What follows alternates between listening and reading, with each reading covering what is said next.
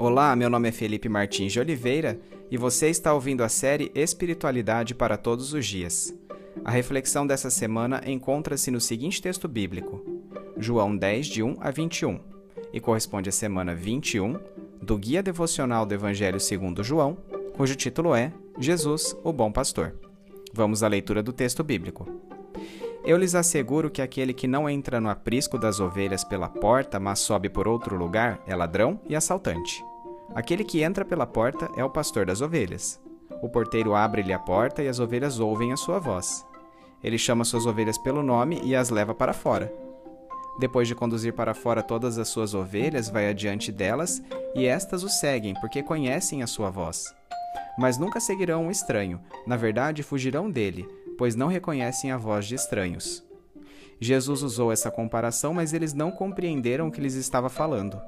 Então Jesus afirmou de novo: Digo-lhes a verdade, eu sou a porta das ovelhas. Todos os que vieram antes de mim eram ladrões e assaltantes, mas as ovelhas não os ouviram. Eu sou a porta. Quem entra por mim será salvo. Entrará e sairá e encontrará pastagem.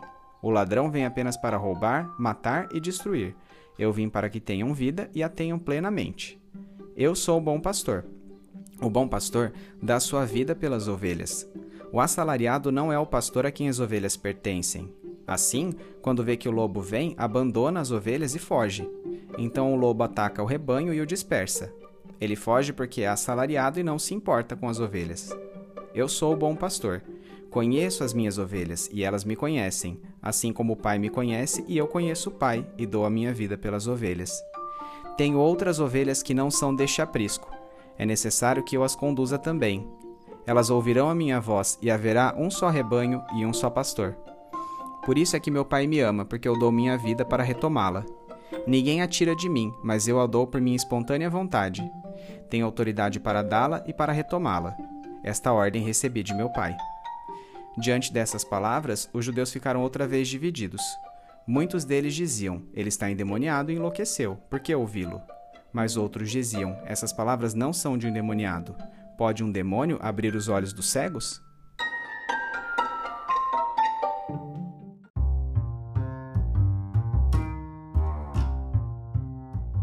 Os versículos de João 10, de 1 a 21, são um importante discurso espiritual feito por Jesus após os eventos relatados no capítulo 9 de João, que nos contam sobre a cura do cego de nascença e seu subsequente julgamento pelos fariseus, o qual resultou em sua excomunhão da sinagoga. O capítulo 9 é concluído com a seguinte lição: Disse Jesus: Eu vim a este mundo para julgamento, a fim de que os cegos vejam e os que veem se tornem cegos. Com isso, Jesus estava dizendo que, ao se recusarem a admitir que suas obras inevitavelmente apontavam para ele como Cristo de Deus, os fariseus faziam-se de cegos, em contraste com o mendigo a quem Jesus curara, o qual imediatamente pôde constatar que ele de fato era o Messias prometido.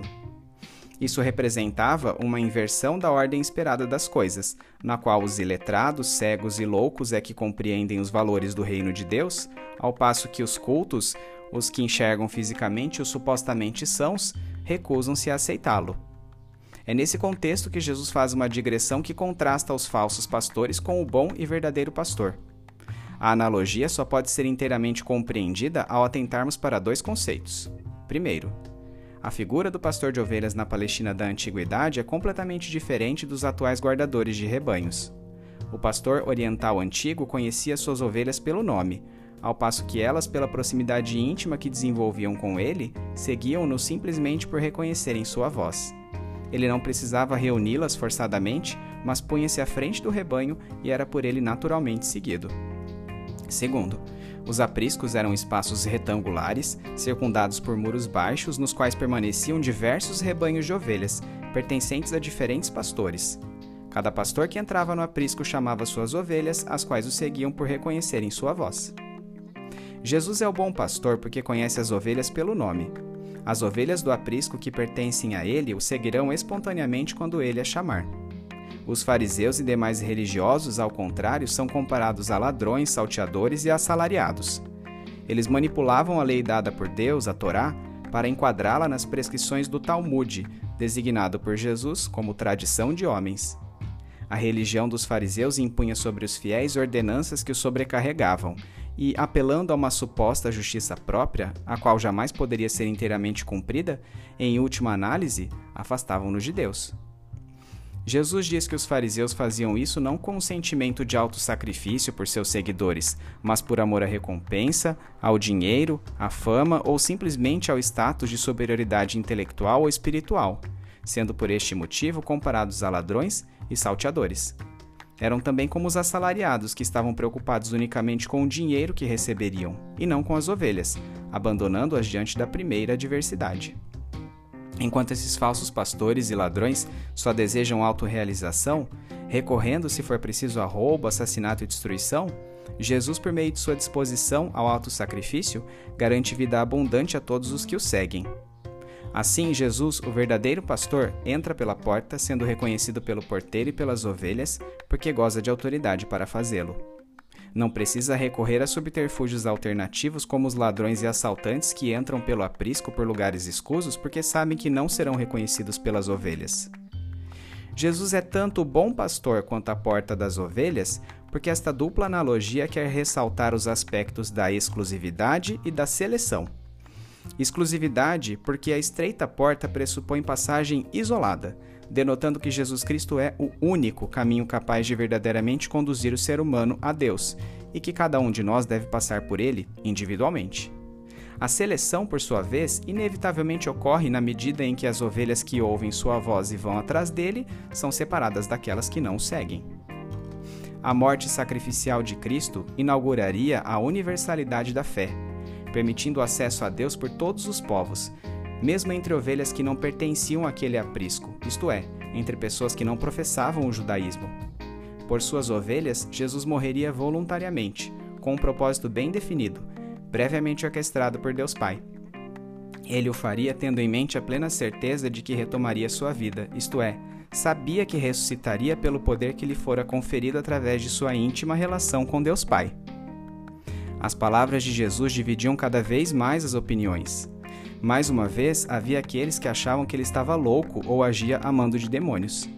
Porém, outros, remetendo-se ao milagre da restauração da visão ao cego de nascença, que Jesus recentemente realizara, reconheceram que se as Escrituras diziam que o Messias restauraria a visão aos cegos, então Jesus realmente era o Cristo e, portanto, suas palavras mereciam atenção integral.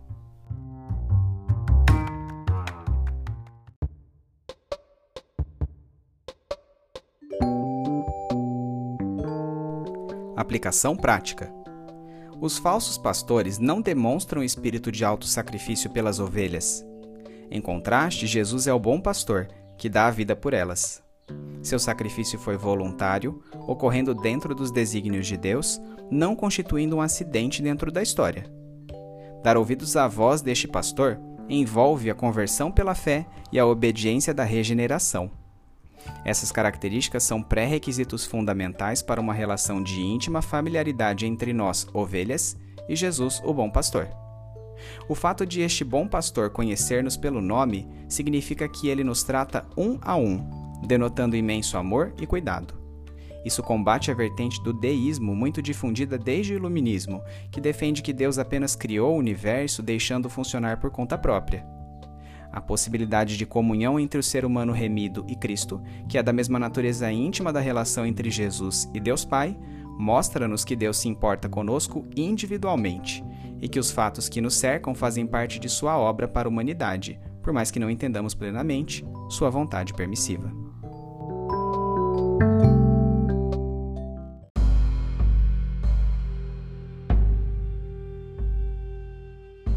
Trazendo da mente para o coração. O Senhor é o meu pastor, de nada terei falta. Em verdes pastagens me faz repousar e me conduz a águas tranquilas. Restaura-me o vigor. Guia-me nas veredas da justiça por amor do seu nome. Mesmo quando eu andar por um vale de trevas e morte, não temerei perigo algum, pois tu estás comigo. Tua vara e teu cajado me protegem. Preparas um banquete para mim à vista dos meus inimigos. Tu me honras ungindo minha cabeça com óleo e fazendo transbordar o meu cálice. Sei que a bondade e a fidelidade me acompanharão todos os dias da minha vida, e voltarei à casa do Senhor enquanto eu viver. Salmo 23.